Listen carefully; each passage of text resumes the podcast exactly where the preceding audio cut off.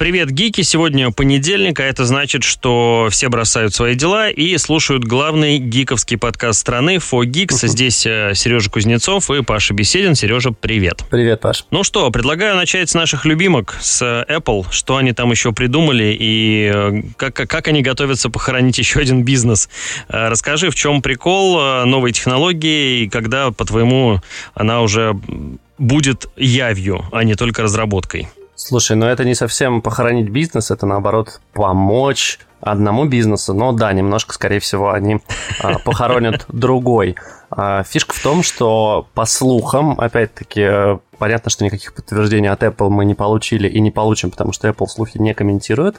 А, но есть информация, что они работают над такой заменой платежным терминалом, чтобы можно было оплачивать э, какие-то услуги или товары прямо через iPhone. То есть, если есть бизнесмен, у него есть, эм, он что-то продает, у него есть iPhone, то он в нем сможет запустить, я думаю, что специальное приложение, и вы сможете свой iPhone приложить к нему и оплатить таким образом покупку, да, или какой-то услуги или товара. Мне кажется, это прикольная тема, тем более, что Apple в 2020 году купили стартап MobiWave, который этим, собственно, занимался, и это может быть полезно, потому что сейчас я знаю, что есть такие специальные донглы, я не знаю, как это назвать, которые вставляются, правда, они, по-моему, в порт 3,5 мм, то есть с Apple, наверное, они в Lightning вставляются тоже, и работают. Мне кажется, что это прикольно. Ты думаешь, что это похоронит бизнес по производству вот этих вот гаджетов? Слушай, ну, во-первых, да, все вот эти вот э, гаджеты останутся только для каких-то крупных игроков, которым нет смысла заморачиваться с айфонами, э, например, там для продуктовых магазинов. Да, и они, скорее всего, подешевеют тут же. Э, меня другой вопрос интересует. Э, окей, принимать платежи через iPhone удобно. Если у меня там э, своя палатка, э, не знаю, на Киевском вокзале, я продаю чебуреки, мне, конечно, прикольно принимать оплату с собственного iPhone, это классно. А, но что-то мне подсказывает, что э, все это пойдет дальше, и э, ну, уже сейчас э, гораздо проще перевести денег, э, просто перевести, да, чем вот таким вот образом заморачиваться с оплатой, там, с подключением, с э, двумя гаджетами ну, и прочее, проще. прочее. Не проще. Ну, проще, конечно не забывай, же. что Apple работает в первую очередь в Штатах, и эта история, она для владельцев кредитных карт. И в России, собственно, тоже уже есть кредитки, а с кредитки ты не можешь перевести деньги просто так, потому что для тебя это, ну, это будет как обналичивание, и это очень большой процент. Я понял, да. Не, нет, ты, ты не дослушал меня. Смотри, э, имеется в виду, что это будет не просто какая-то технология, мне кажется, по приему платежей. Гораздо логичнее было бы сделать некую, э, как бы это сказать, э, двойную, что ли, да, двойную такую фишку, чтобы ты мог и приложив телефон или карточку кредитную, да, списать с нее деньги э, на iPhone, и чтобы ты мог так же легко с телефона на телефон просто перекинуть, э, знаешь, как вот показывают в рекламе Теле2, гигабайт, как люди кидают uh-huh. друг другу. Вот, вот таким вот образом. То есть, чтобы ты не был как бы физически, что ли, связан э, некими там NFT э, вот этими устройствами э, и метками и так далее. Вот мне кажется, вот как, как в, э, через iMessage да, можно перевести деньги в некоторых странах, так вот, мне кажется, это будет работать и здесь. Ну, плюс появятся э, бонусы в виде вот прикладывания смартфона к смартфону. Это прикольная мысль. Я как-то ее не думал, я хочу подумать ее на досуге. Но да, как бы идея крутая, а непонятно, как это будет реализовано, то есть будет ли это сделано с помощью текущего модуля NFC, который ну, есть в айфонах, а, как мы знаем, да, он используется и для оплаты, и для там, работы с AirTag, например. И мне не очень понятно, конечно, как они а, собираются поработать с разными странами, потому что, ну, есть у меня подозрение, что это запустится в Штатах, и больше они никуда развивать это не будут, как Apple Card, которая существует в США, а, существует довольно неплохо, то есть есть виртуальная карточка, можно даже выпустить себе вот эту красивую металлическую с логотипчиком Apple, карту, но при этом да, до России оно не доехало, и я подозреваю, что не доедет, потому что у нас законодательство гораздо жестче в этом плане, и им тут нужно, не знаю, банк, наверное, регистрировать свой. Они это, я не думаю, что хотят делать. Ну, смотри, видишь, как получилось, например, с той же бесконтактной оплатой, с э, вот такими платежами через э, виртуальные карты. Россия же, насколько мне известно, впереди планеты всей. Все так. В этом смысле. И я, когда был в Штатах, кстати, были времена, когда можно было летать, когда это все уже там а, работало и у нас работало, так вот а, в Америке на меня смотрели и даже и в Германии, собственно, с выпученными глазами. А как это вы так телефоном или часами, значит, хотите нам тут э, счет оплатить э, в кабаке? Э, все были реально удивлены. То есть в Европе вообще эта тема такая была малоизвестная еще 2-3 года назад.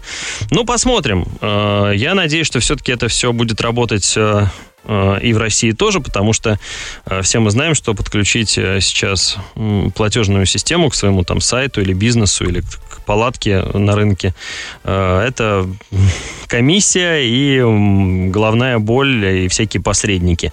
Здесь посредники исчезают, но Будем надеяться. Все так, посмотрим. В любом случае, нас это ждет минимум, наверное, в сентябре. Возможно, на WWDC летом покажут. А, но если это и появится, то только в новой iOS, и я подозреваю, что это даже а, будет в новом iPhone. Может быть, в старых айфонах это даже не будет работать. Еще одна новость этой недели, которая мне показалась интересной, это то, что генеральный директор YouTube заявила, что платформа будет развиваться в сторону NFT и Web3. И я напомню, что Web3 — это история, когда интернет э, децентрализован а, и, по сути, работает да, на компьютерах пользователей. Условно, то, что нам показывали в Silicon Valley, обработка данных на устройствах потребителей, покупателей и так далее и тому подобное. А, мне не очень понятно, как YouTube собирается в эту сторону идти. Понятно, что они сейчас цепляются за все ввиду того, что у них проседает а, история со смотрением. Люди уходят на маленький формат, да, там в Instagram Reels, в TikTok, и они запустили свои вот эти вот э, я не помню даже, как они называются, не каналы, как-то у них это по-другому, по-моему, называлось, клипы, дай mm-hmm. бог памяти. Шорт, мелкие шорт, мелкие сторис такие, да, да. Да, мелкие сторис, э, видео, которые тоже там... А, Причем они пользуются популярностью, у них 5 триллионов просмотров с момента запуска в позапрошлом году уже. Но э, как бы компания пытается выживать, но я не очень понимаю, как компания, которая по сути стояла на старте Web 2.0, а Web 2.0, я напомню, это история, когда юзер создает контент, а не какие-то специализированные редакции создают для него как они хотят уйти в Web3. Может, ты в этом разобрался и понимаешь больше в NFT, чем я? Я, Сереж, честно тебе скажу, прочитал эту новость, э, потом ее перечитал, э, и кроме э, фамилии Вайжицкие и пары слов знакомых мне, ну, в общем, не воспринял это как-то всерьез. У меня такое ощущение, что это, ну, какие-то заявления ради, не знаю, инфоповода или чтобы быть в струе. Вот что-то там YouTube заявляет. На самом деле, э, на мой взгляд, чтобы быть э, как-то в струе, быть ближе к пользователю и, и там повышать свои какие-то показатели, YouTube нужно как-то научиться общаться с, со своими, ну, собственно, создателями контента, да, потому что общение, там, техподдержки Ютуба с э, юзерами и вообще какое- какое-то общение Ютуба с пользователями, оно, ну, в общем, довольно формальное, и э, пользователи чувствуют себя немножко обделенными вниманием, и поэтому, собственно, идут во всякие другие сервисы, где все проще, быстрее и как-то человечнее. Вот, мне кажется, с этого нужно начать Ютубу, а потом уже смотреть в пользу там всяких э, Web 3.0 и всего остального, и NFT в том числе.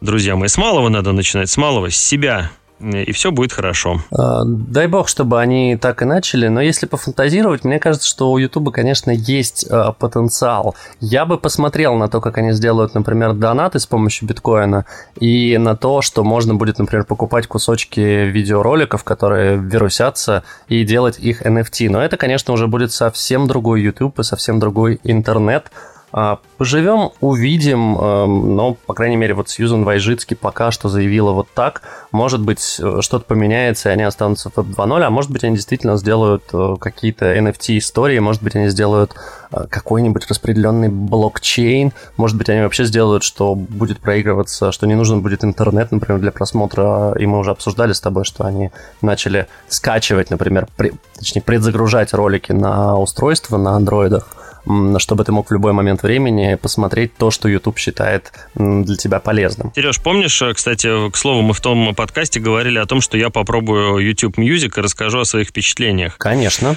А, вот буквально три, три секундочки вставлю свои, свои 5 копеек на 3 секунды. А, в общем, видимо, то ли я нестандартный юзер, то ли что-то не так, э, не знаю, с моими гаджетами. А, в общем, YouTube, дорогой мой, музыку тоже надо подкрутить.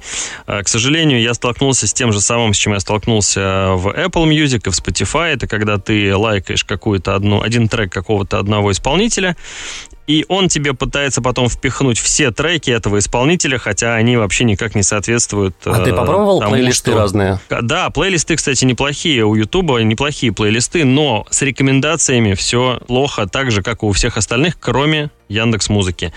А, так что YouTube, посмотри, пожалуйста, еще в эту сторону. Гражданка а, Вайжицкий тоже пусть уделит этому немножко внимания. А, ребята, докрутите Сьюзан, сначала все, что у вас есть. Если вы слушаете этот подкаст, а я да. уверен, что да, Пожалуйста, Павел Беседин музыку. обращается. Очень-очень-очень прошу вас, да. Как-то докрутите все, что у вас уже есть. Интерфейс э, ютубный, значит, как-то сделайте более вменяемым. И вот потом уже, значит, давайте заниматься блокчейнами и Web 3.0. Сереж, э, на этом э, все с ютубом. Давай дальше, извини, что перебил. Давай, я продолжаю про Яндекс. Я скажу, что в Яндекс Музыке есть не только отличная система рекомендаций, но и наш подкаст можете искать там по запросу Fogix. И там его тоже можно слушать, и вам никакие рекомендации не потребуются, вы сможете просто слушать наш подкаст и узнавать все новости одними из первых. А, да, еще одна новость, это, короче, это могло стать на самом деле еще одной крупной сделкой в этом году, как покупка Microsoft а, Activision Blizzard, а, и в прошлом году шли переговоры и более того, компания официально еще не подтверждают, это пока только слухи. В общем, а, в прошлом году Nvidia заявила, что она хочет купить э, компанию ARM или ARM, как кому угодно, за 40 миллиардов долларов. Я напомню, что Nvidia это один из крупнейших производителей, ну, наверное, крупнейший производитель сейчас видеокарт и различных чипов, модулей и всяких прочих штук. А ARM, соответственно, это разработчики архитектуры, которая сейчас, например, используется ну, в большинстве смартфонов, не буду лукавить. И более того, она используется сейчас и в ноутбуках. То есть, например, новые MacBook а, и новый чип M1 и M1 Pro и M1 Max, они основаны на базе, собственно, технологии ARM. И покупка NVIDIA этой компании могла бы быть, ну, такой довольно значимой вехой в их истории, потому что ну, все э, производители отчисляли бы деньги, и это было бы, ну, очень хорошим бустом для них, при учете, что у них и так все хорошо, да, с учетом крипты и э, там всплеска в видеоиграх, покупки карт э, RTX, они, конечно, зашкаливают, и ценник на них зашкаливает. Но, в общем, что-то пошло не так. Э, много чего, потому что и компания Qualcomm, например, против покупки, и более того, Федеральная комиссия США по ценным бумагам против, и в Британии тоже напряглись. Паш, разобрался ли ты с этой историей, э, и как ты вообще думаешь, если они все же договорятся, э, останутся, ну, станут ли они монополией, скажем так? Ну, любые объединение, поглощение, а, они, ну, скорее, наверное, зло, чем а, польза для конечных потребителей. А, но не всегда, да, вот недавно мы помним, что у нас компания Activision Blizzard стала принадлежать компании Microsoft, и вроде бы как тут тоже такое поглощение-присовокупление к себе еще кусочка игровой индустрии. Но э, дела у Blizzard э, в последнее время шли так плохо, что э, в, смысле репутации, что, в общем, это было единственное, наверное, их спасение, потому что команду всю э, выгнали, кто-то сам уволился, кого-то уволили. И, в общем, это было спасением для Blizzard, и, в общем, как-то все игроки немножко вздохнули. Вот и здесь, прикольно, что они знаю. объявили э, о новой игре вот прям недавно, ну, то есть после вот, поглощения. Вот, вот. Хотелось бы, конечно, подробности каких-то узнать, но судя по э, новостям, которые идут про этот проект, там 5 лет разработки, я думаю, что еще лет 5, и вот тогда мы, наверное, ее как когда-нибудь и увидим, не раньше. Ну или года 3 еще. А вот насчет NVIDIA и э, ARM, ну тут дело такое, что NVIDIA это, конечно, известная, ARM известная меньшему числу людей. И все вот эти вот э, отказы от сделок, они же неспроста, они же не потому, что вот кто-то хотел, а потом перехотел, а потому что что-нибудь там такое выяснилось, э, что-то кто-то где-то э, откопал какую-то новую информацию и решили, что или дорого, или э, нафиг не нужно. Нет, слушай, Я ну думаю, в этих что историях скорее... всегда есть э, как бы то, что компании хотят, а потом они подают запросы в разные регулирующие органы, и им, ну, условно, как у нас э, там есть, существует ФАС, Федеральная антимонопольная служба, также и там в Штатах есть там Федеральная торговая комиссия, например, и, и в Великобритании есть такая же история, да, и условно, если это затрагивает интересы многих компаний в разных странах, то все должны сказать «да, окей», и вот здесь я так понял, что не договорились. И это частая, на самом деле, история. А, так бывает, что компании уже договорились, уже все обсудили, уже там на самой верхушке как бы пожали руки, сказали, все, окей, да, мы покупаем, а, а потом какая-нибудь комиссия говорит, что «А, нет, подождите, подождите, вы знаете, вы создадите монополию, а мы этого не хотим, мы за здравую конкуренцию, нет, вы не будете покупать, мы блокируем вам сделку», и как бы все такие «Ну, классно, мы хотели денег заработать, но ладно, окей». Ну, я не думаю, что не здесь знаю, вопрос, может быть, что может быть и так. Может быть и так, но сдается мне, что проще сначала у комиссию всяких поузнавать там по своим каналам, а, одобрят они или нет, скорее всего или не скорее всего, а потом уже объявлять о, о, об этом желании, а потом, э, чтобы потом не объявлять о том, что мы передумали. Ну, кто их знает? Nvidia молодцы, А, молодцы.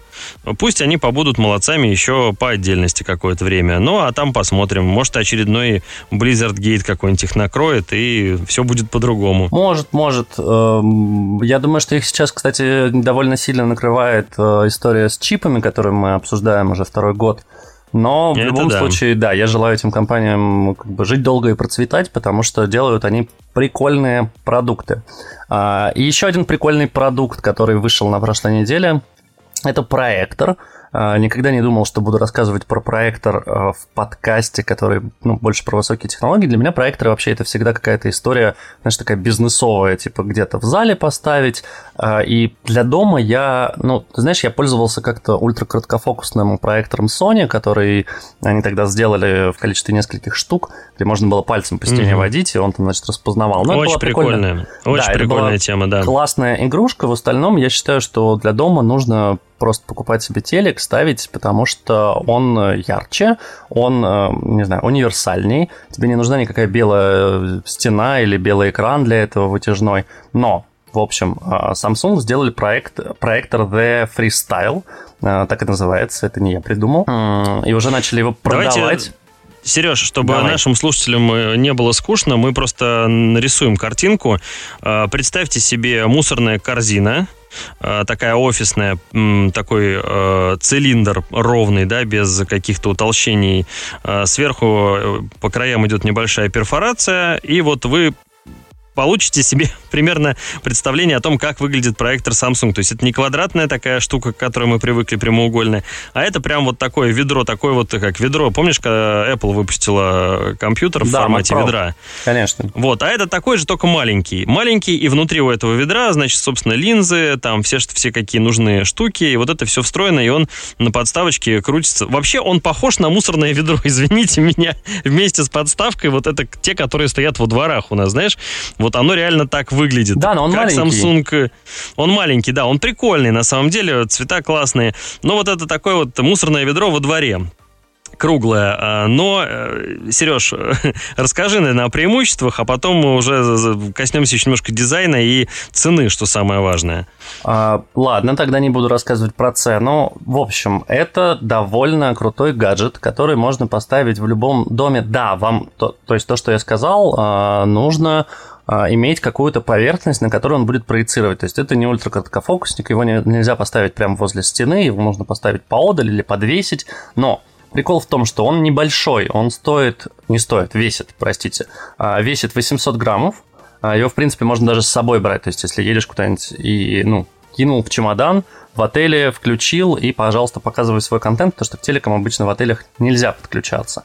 У него есть свои динамики, а, то есть это вполне себе такая портативная, прикольная штука. А, его можно вращать во все стороны, а у него есть кейс еще, чтобы его перевозить.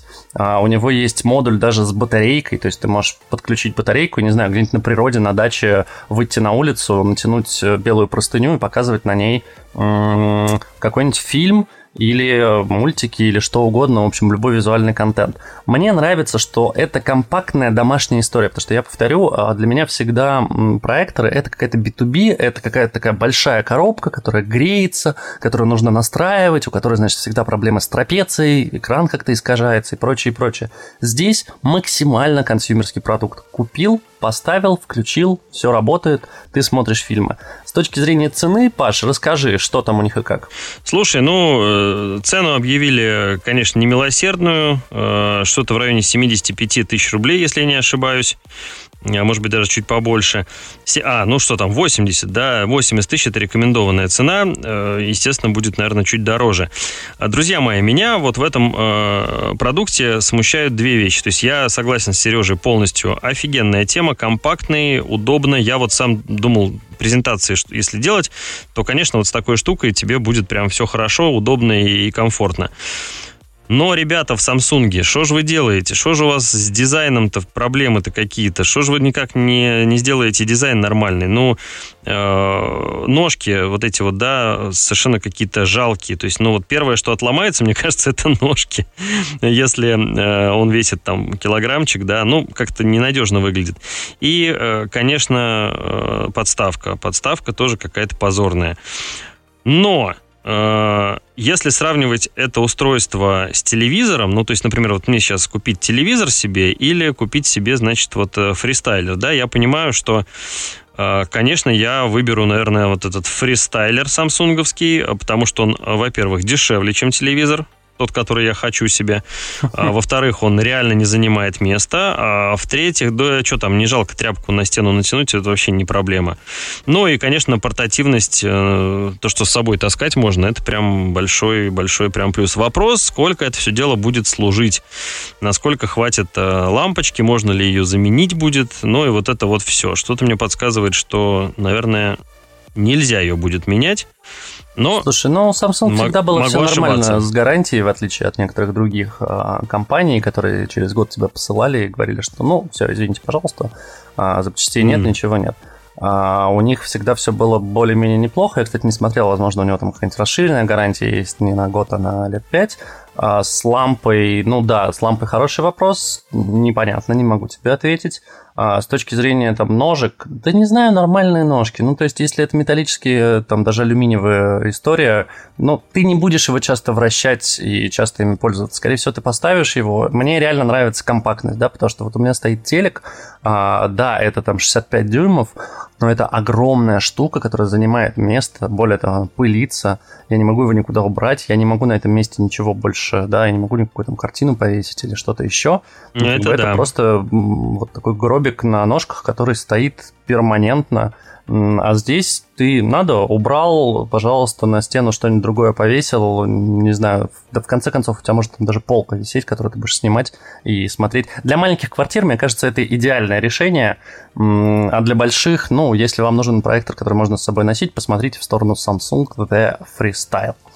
А мы в прошлый раз обсуждали с тобой то, что Центробанк предложил заблокировать криптовалюты вообще в стране на совсем, а, и оказалось, mm-hmm. что через пару дней после этого выступило, вышло опровержение, точнее, вышла поправочка а, от Минфина, и Минфин такой, подождите, а давайте не блокировать, давайте зарегулируем. Вот у нас есть предложение, а, как можно поддержать цифровую валюту в стране, а, разрешить банкам ей торговать и прочее, и прочее.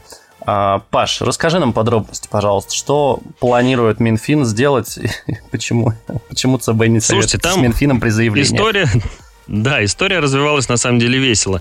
Э, Эльвира Набиулина от лица Центробанка, значит, сказала, что мы все запретим и вообще нечего тут майнить у нас в нашей э, стране. Вот, езжайте в Белоруссию, там с этим проблем нет.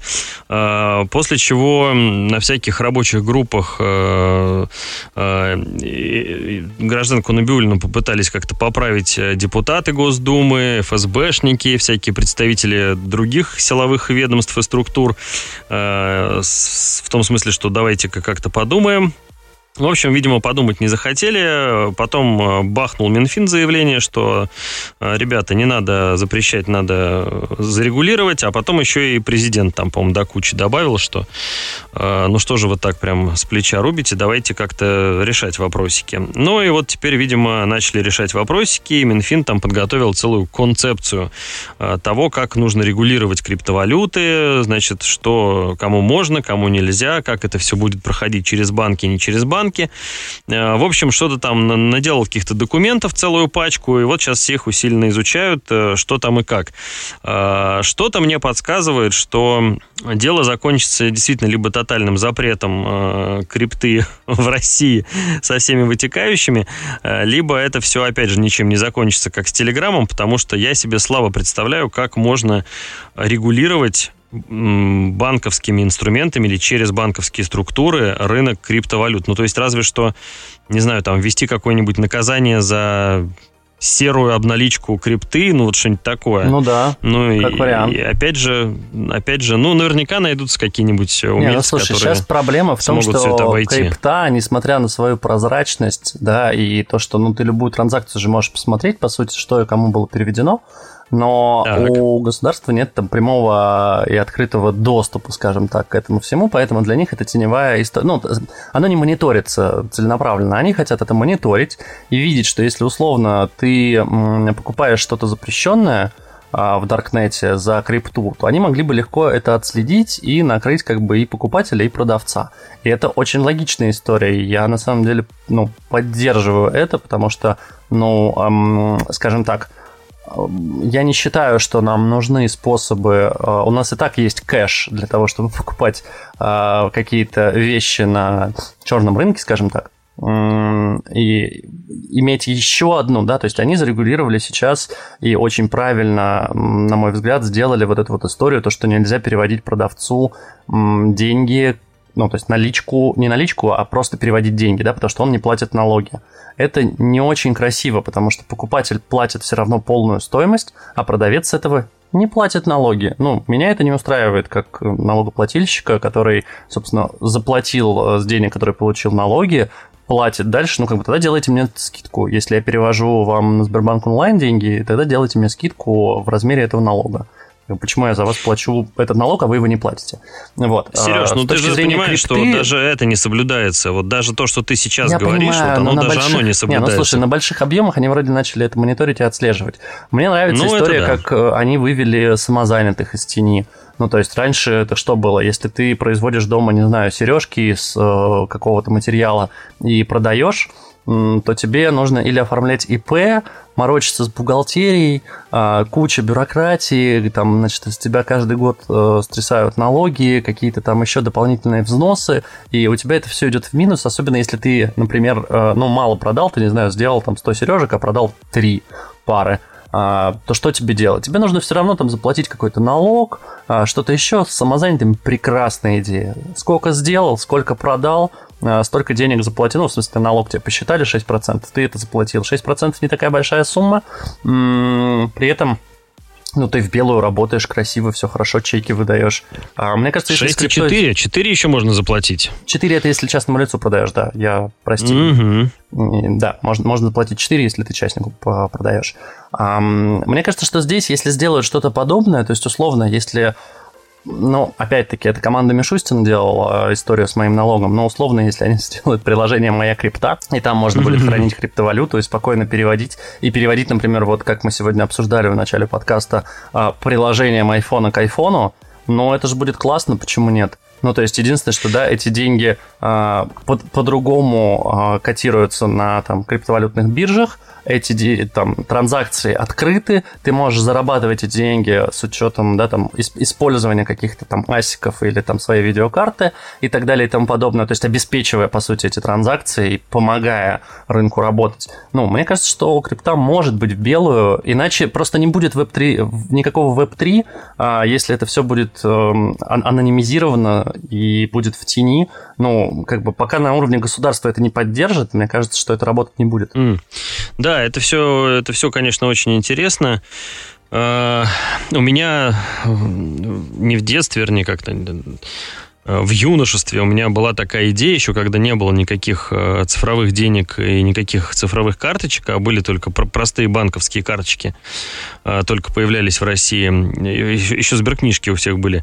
Так вот, у меня была идея, а почему бы не переводить, значит, мои, вот мне нужно, например, реальные деньги перевести себе на карту, а я не могу этого сделать. Ну, почему бы просто не вбивать там серийный номер вот этой купюры, которая бы зачислялась ко мне на счет, а, это, а эта купюра бы переставала бы действовать. Хм. Ну, условно. Э, то есть, э, да, но вот тогда такие были мысли, технологии были еще не развиты. Сейчас э, все, конечно, По сути, ты хотел придумать чековые книжки. Ну, типа того, да. вот, только с реальными э, купюрами. И вот сейчас вот эта вся криптовалютная история, она мне мне, ну, я думаю, что до нее, пока она у нас примет какие-то масштабы в мире и в России, это еще времени много пройдет. Но это, по сути, получается такая некая надвалюта над да. всеми мировыми валютами. И вот вопрос в том, что их несколько, плюс э, вопрос конвертации, плюс вопрос, э, там, какая валюта главнее, значит, э, какая крипта главнее, а кого будем регулировать, а кого не будем регулировать. Короче, вопросов больше, чем ответов. И мне кажется, ребят, можно пока расслабиться и просто следить за всем этим, как, как и что там будет делаться. А делаться это все, наверное, будет очень не быстро. Пока что я скажу, храните деньги в разных валютах, если у вас есть такая возможность, и это не является индивидуальной инвестиционной рекомендацией. Но если вы можете хранить в долларах, в евро и в рублях, храните так. А, коротенькая новость. А, Apple за четвертый квартал 2021 года заняла первое место по объему продаж в Китае. Честно скажу, для меня это шок – потому что, ну, мне казалось, как бы Китай — это мекка производителей смартфонов. Там есть Vivo, Oppo, Xiaomi, Huawei, Realme, э, Honor, в общем, куча различных компаний, несмотря на то, что да, там Vivo, Oppo — это BBK, вот, но тем не менее, э, которые производят кучу гаджетов, э, которые продаются в России, и в России они занимают даже, ну, какие-то весомые позиции на рынке, но Apple на 79% Э, квартал к кварталу поднялась за, э, собственно, последний квартал 2021 года. Для меня тоже эта новость была шоком, потому что, э, насколько мне было известно, до этого в Китае, конечно, балом правили местные компании, и у Apple там как-то все было, ну, неплохо, но не настолько хорошо, как сейчас. Но, видимо, последние последние презентации, последние, значит, 13 айфоны, а также, насколько мне известно, много деловых контактов э, Apple с китайскими властями, видимо, как-то э, эту ситуацию э, изменили, и если раньше там Apple могли как-то искусственно душить в Поднебесной, то теперь, наверное, в общем, дали зеленый свет и сказали, а, ладно, продавайте свои айфоны, не будем вам мешать. И вот, пожалуйста, результатик. В общем, для меня это, честно говоря, удивительно еще по нескольким причинам, да. Я напомню, что США давит Huawei а, и другие китайские компании. При этом американская компания в Китае занимает практически четверть рынка за четвертый квартал. Ну, по мне, это нонсенс. В принципе, у Apple и э, результаты за э, финансовый год, за первый квартал 2022 финансового года, он почему-то заканчивается 25 декабря 2021 года, но у них все там неплохо. Они на 11% а, превысили показатели предыдущего года. Чистую прибыль а, на акцию, фу, чистая прибыль на акцию составила 2,1 доллара, что было тоже меньше в прошлом году. И у них, конечно, а, самые большие сегменты, которые скакнули, это iPhone, Mac, носимая электроника и сервис. Ну, в принципе, это все, что у них есть. Вот, то есть у них по всем сегментам есть прирост. Вот недавно был отчет, это, конечно, очень классно. Apple, живи тоже долго и процветай. Э, я рад, что у вас все хорошо.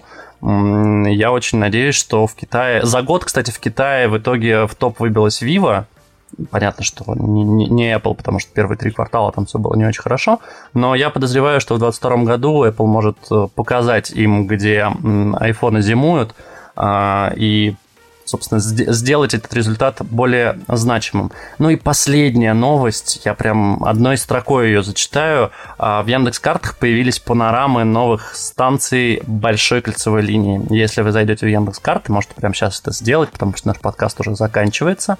А, там можно посмотреть панорамы станций метро. Мне кажется, это круто. Мне нравится, когда я могу в виртуальной реальности, я не знаю, называйте это метавселенной или как еще угодно, а, посмотреть а, какие-то реальные объекты. Мне нравится панорама улиц, мне очень нравятся различные панорамы и там съемки из космоса, которые я могу смотреть и приближать, отдалять и прочее, прочее. Ну и вот сейчас появились панорамы метро, и я, честно, посидел минут 20, позалипал до записи этого подкаста, советую и вам сделать то же самое. Ребят, ну если в этом подкасте кому-то интересно и мое мнение, то да, Сережа прав, Панорамы прикольные, мне тоже понравились. Реально очень красиво, посмотрите, зайдите.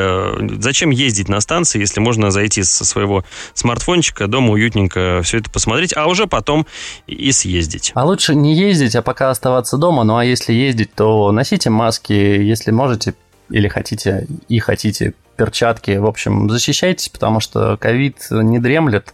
И нам придется у этого выпуска теперь поставить пометочку, что здесь есть информация про COVID-19. В общем, берегите себя и оставайтесь лучше дома, слушайте подкасты, радуйтесь жизни и берегите здоровье, самое главное, себя и близких. Это был подкаст Fogix, с вами были Павел Беседин, Сергей Кузнецов. Пока-пока.